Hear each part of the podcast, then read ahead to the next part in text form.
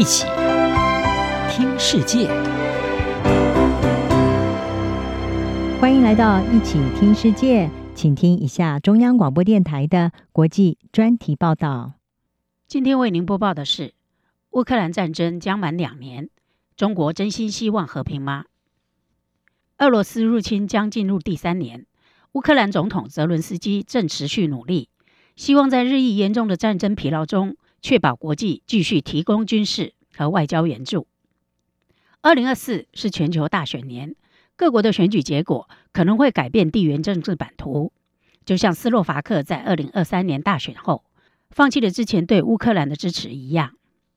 乌克兰汉学家协会主席戈洛德最近在《外交政策》杂志撰文指出，中国正在观察这些进程，一方面树立缔造和平的形象。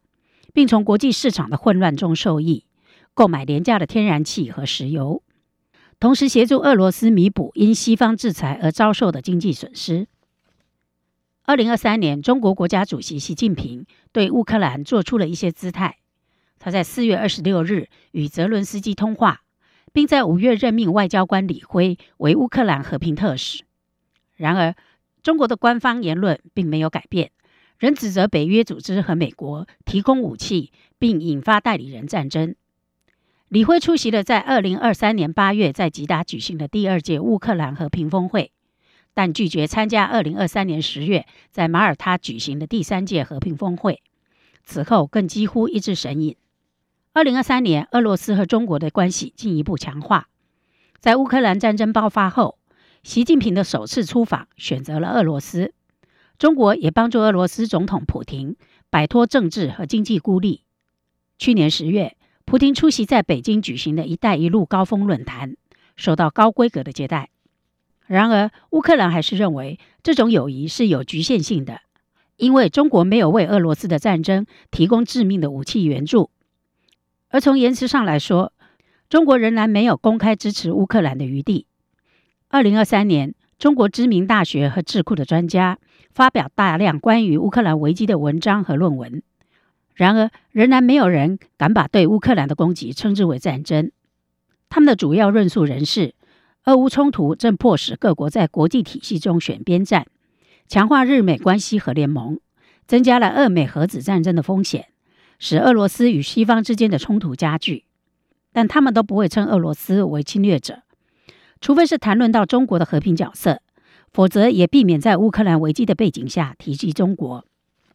在俄乌战争爆发后几个月，习近平在博鳌亚洲论坛上宣布全球安全倡议，主张尊重和维护每个国家的安全，尊重所有国家的主权和领土完整。从乌克兰的角度来看，这个倡议意味着中国作为一个负责任的全球领导者之一，应该发挥更大的作用。但是到目前为止，还没有产生任何效果。复旦大学国际政治专家赵明浩也认为，中国对乌克兰危机的影响是有限的。北京更希望建立一个只支援其自身安全、繁荣和主权利益的国际秩序。全球安全倡议的目的，主要是在回应四方安全对话以及澳英美三方安全伙伴关系等西方联盟，为俄罗斯创造一个空间，为中国增加战略平衡。这就是为什么中国需要俄罗斯在身边，支持俄罗斯对北约组织扩张的安全关切，并强调俄罗斯在国际体系和地区层面的领导地位。中国似乎被认为是唯一可以推动俄罗斯停止入侵的国家，并且如中国官员所宣称的，全球安全倡议可以作为为了世界的共同利益而取得实际成果的工具。在二零二三年十月举行的第十届北京香山论坛上。中国宣布致力于降级，并将坚持不懈为乌克兰和平而努力。但这只是一个美丽的表述，而不是一个解决方案。中国主张和谈是结束俄乌冲突的唯一途径。中国将在双方都准备好进行对话时发挥调解作用。中国分析家周波认为，在两国都无法继续军事行动时，和谈的时机就会到来。虽然北京坚持推动谈判。但从未提出俄乌和谈的确切方案，这意味着俄罗斯将因其侵略而得到回报。由于战争已影响了中国经济，习近平希望某种协调的原因之一是，实现其确保全球产业链和供应链稳定的目标。戈洛德认为，有一项协定可能会为北京提供一种发挥重要作用的方式，那就是一九九四年，中国和乌克兰曾签署一项联合声明，保证不对乌克兰使用核武器，不参与任何可能损害对方国家主权的第三方军事行动。然而，中国至今从未提及这项声明，只是主张尊重和维护各国的主权和领土完整。中国从来没有谴责过俄罗斯。立场文件也从未提及让俄罗斯撤军。面对涉及独立国家领土完整和主权的冲突，所谓的中立，实际上就等于是站在侵略者这一边。